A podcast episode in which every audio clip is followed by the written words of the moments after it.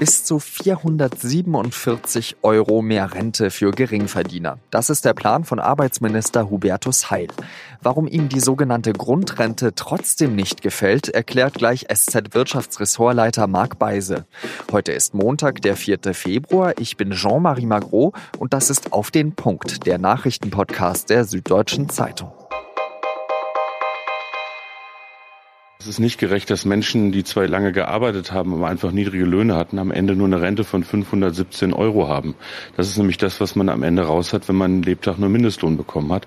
Ich möchte, dass wir die Menschen besser stellen. Das sagt Arbeitsminister Hubertus Heil von der SPD. Er hat am Wochenende ein Konzept für eine sogenannte Grundrente vorgelegt. Wer mindestens 35 Jahre gearbeitet hat, aber dabei wenig Geld verdient hat, soll einen Zuschlag zur Rente bekommen. Als Arbeitszeit zählen auch die Jahre, in denen jemand sein Kind erzogen oder die Eltern gepflegt hat.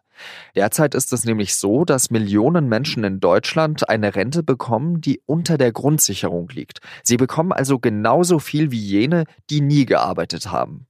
Heils Plan sieht vor, dass die Rentenpunkte von Geringverdienern höher gewichtet werden. Eine Friseurin zum Beispiel, die 40 Jahre lang für Mindestlohn gearbeitet hat, kommt bislang auf 514 Euro Rente. Sie würde nach der Reform von Heil einen Zuschlag von 448 Euro bekommen, macht also eine Rente von 962 Euro. Es wird ein erheblicher finanzieller Kraftakt. Ich rechne mit einem einstelligen mittleren Milliardenbetrag pro Jahr. Aber es werden auch viele Menschen davon profitieren. Von etwa drei bis vier Millionen Menschen geht Heil aus. Der Koalitionspartner CDU-CSU ist sauer. Der Plan war so nicht abgestimmt und er geht viel weiter über das hinaus, was im Koalitionsvertrag vorher vereinbart worden ist. Was der Union vor allem stinkt, ist, dass im Koalitionsvertrag eine Bedürftigkeitsprüfung für die Grundrente vorgesehen war. Also, dass das Einkommen des Lebenspartners und die Vermögenssituation in die Berechnung der Grundrente mit einfließen. Diese Bedürftigkeitsprüfung ist in Heils Konzept mit keinem Wort erwähnt. Heil wolle das Geld einfach mit der Gießkanne verteilen, regt sich der sozialpolitische Sprecher der Unionsfraktion Peter Weiß auf. Bei mir im Studio sitzt jetzt der Leiter des Wirtschaftsressorts der Süddeutschen Zeitung, Marc Beise. Herr Beise, kann man bei Heils Vorschlag wirklich von einer Gießkanne sprechen? Nein, Gießkanne finde ich nicht gut. Das ist ein ernsthafter Vorschlag, den Hubertus Heil macht. Das hat er sich auch lange überlegt. Das ist ja ein sehr reflektierter Politiker. Aber in der Tat ist es so, dass er ähm, um seinem Ziel nahe zu kommen, den Rentnern, die sehr wenig Rente haben, eine Aufstockung zukommen zu lassen, mit einem groben Rechen an die Sache herangeht und dadurch auch neue Ungerechtigkeiten schafft. Das stimmt schon. Also macht die sogenannte Grundrente von Heil das Rentensystem nicht unbedingt gerechter. Ich glaube nicht. Äh, sein Ansatz ist ja, dass er sagt, Menschen, die 35 Jahren als angestellt, also abhängig beschäftigt gearbeitet haben und nicht genügend Rente bekommen, da sei es ja eine Frage der Gerechtigkeit oder des Respekts, wie er das nennt, dass man die aufstockt. Aber wenn er das macht und dabei auf die sogenannte Bedürfnis Prüfung verzichtet, dann schafft er eine Ungerechtigkeit gegenüber Menschen, die zum Beispiel mehr gearbeitet haben in ihrem Leben und jetzt auch nur so viel Rente bekommen. Also ich glaube, das Konzept ist zwar gut gemeint, aber schlecht konstruiert.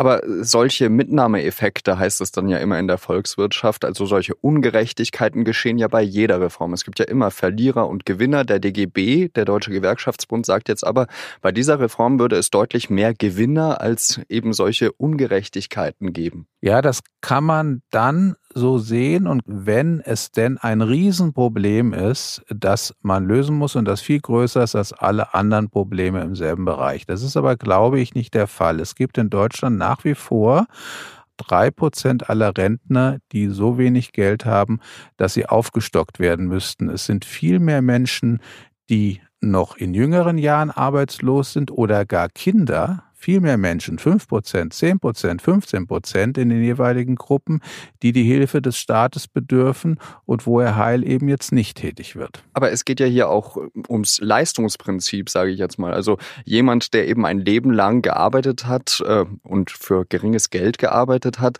der kriegt am Ende genauso viel wie jemand, der gar nicht gearbeitet hat. Also diesen Missstand, den muss man doch beheben. Aber Leistungsprinzip heißt ja gerade, dass wenn ich viel verdient habe in meinem Leben, bekomme ich eine etwas höhere Rente. Und wenn ich wenig verdient habe, bekomme ich eine niedrige Rente. Das ist die Leistungsgerechtigkeit. Und die will Herr Heil ja aufweichen, indem er sie mit einer anderen Gerechtigkeit verknüpft, nämlich der sogenannten Bedarfsgerechtigkeit, also der Frage, was braucht jemand zum Leben? Da sagen wir bisher, jemand, der mit seinem Geld nicht auskommt, unverschuldet, dem greift der Staat unter die Arme. Das ist die Bedarfsgerechtigkeit im Unterschied eben zu der Leistungsgerechtigkeit, die davon abhängt, was ich selbst in meinem Leben geleistet und verdient habe. Und der Heil will das zusammenbringen und sagen, es ist mir egal, wie sich das zusammengesetzt hat. Jemand hat zu wenig, also wird er aufgestockt. Ich glaube, dass das ein Fehler ist, der nur weitere Ungerechtigkeiten schafft. Und wie könnte man dann eben zu einer Lösung gelangen, die für mehr Gerechtigkeit für diejenigen sorgt, die eben gearbeitet haben ein Leben lang? Indem man bei dem System bleibt, das wir haben, das ja dazu führt, dass Rentner, die sehr wenig Geld haben, mehr Geld bekommen vom Staat. Das ist ja jetzt auch schon der Fall, aber es geschieht eben, indem geprüft wird, ob sie wirklich bedürftig sind. Das ist eine Sache, die viele Bedürftige natürlich nicht wollen. Das ist auch peinlich. Es gibt auch eine Dunkelziffer von Menschen, die nicht zum Amt gehen, weil sie sagen, das habe ich nicht nötig, möchte mich da nicht outen. Da muss ich aber sagen, das gilt halt leider nicht anders. Und deswegen glaube ich, dass äh, Herr Heil zwar an dem Plänen für eine Grundrente weiterarbeiten sollte, ich halte es auch für richtig, aber er darf die Bedürftigkeitsprüfung nicht aufgeben. Das tut er aber in dem Vorschlag, den er jetzt vorgelegt hat. Der Plan von Hubertus Heil richtet sich ja vor allem an Frauen. Da sind ja auch viele Alleinerziehende dabei, viele, die in Teilzeit über Jahre gejobbt haben. Wenn sie jetzt nicht für eine Grundrente sind, wie können die dann eine bessere Rente bekommen? Es stimmt, alleinerziehende Mütter mit kleinen Kindern haben das größte Armutsrisiko in dieser Gesellschaft und das ist ein ganz schrecklicher Zustand. Deswegen sage ich ja, es ist wichtiger, dass man auf diese Menschen guckt, dass man auf junge alleinerziehende Mütter mit Kindern guckt, als auf die Rentner. Die sind nämlich in der Summe ganz gut ausgestattet, auch wenn jeder Einzelfall traurig ist. Ich danke Ihnen, Herr Beise. Dankeschön. Und jetzt noch drei weitere Nachrichten. Die fetten Jahre sind vorbei. Die Bild-Zeitung berichtet, dass Finanzminister Olaf Scholz bis zum Jahr 2023 mit einer Finanzlücke von fast 25 Milliarden Euro rechnet. Der Bund nimmt pro Jahr 5 Milliarden Euro Steuern weniger ein. Scholz soll die anderen Ministerien vor Mehrausgaben gewarnt haben. Die Personalausgaben der Bundesregierung sollen deshalb ab 2020 vorerst eingefroren werden. Das Finanzministerium hat den Bericht zunächst nicht bestätigt. Thank you.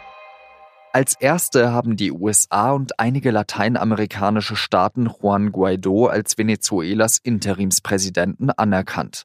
Jetzt tun das auch Deutschland und andere europäische Staaten. Der Parlamentspräsident Guaido hatte sich Ende Januar selbst zum Präsidenten erklärt. Die Europäische Union hat daraufhin dem amtierenden Präsidenten Nicolás Maduro ein Ultimatum gesetzt. Er hatte bis Mitternacht Zeit, neue Präsidentschaftswahlen anzusetzen. Das Ultimatum hat Maduro aber zurückgewiesen. Der Papst möchte ein neues Kapitel in der Beziehung zwischen Katholiken und Muslimen aufschlagen. Als erster Papst überhaupt besucht Franziskus die arabische Halbinsel. Die Vereinigten Arabischen Emirate wollen sich dabei als weltoffenes Land präsentieren. Am Dienstag hält der Papst eine Rede im größten Sportstadion des Landes. Wer teilnehmen möchte, muss nicht zur Arbeit gehen.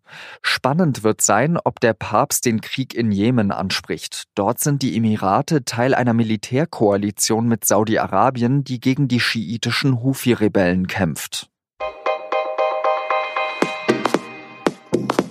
Das war der SZ-Nachrichten-Podcast auf den Punkt. Redaktionsschluss war 16 Uhr.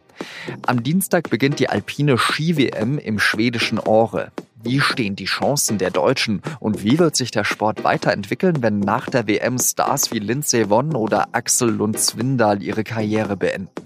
Das hören Sie in der neuen Folge von Und nun zum Sport.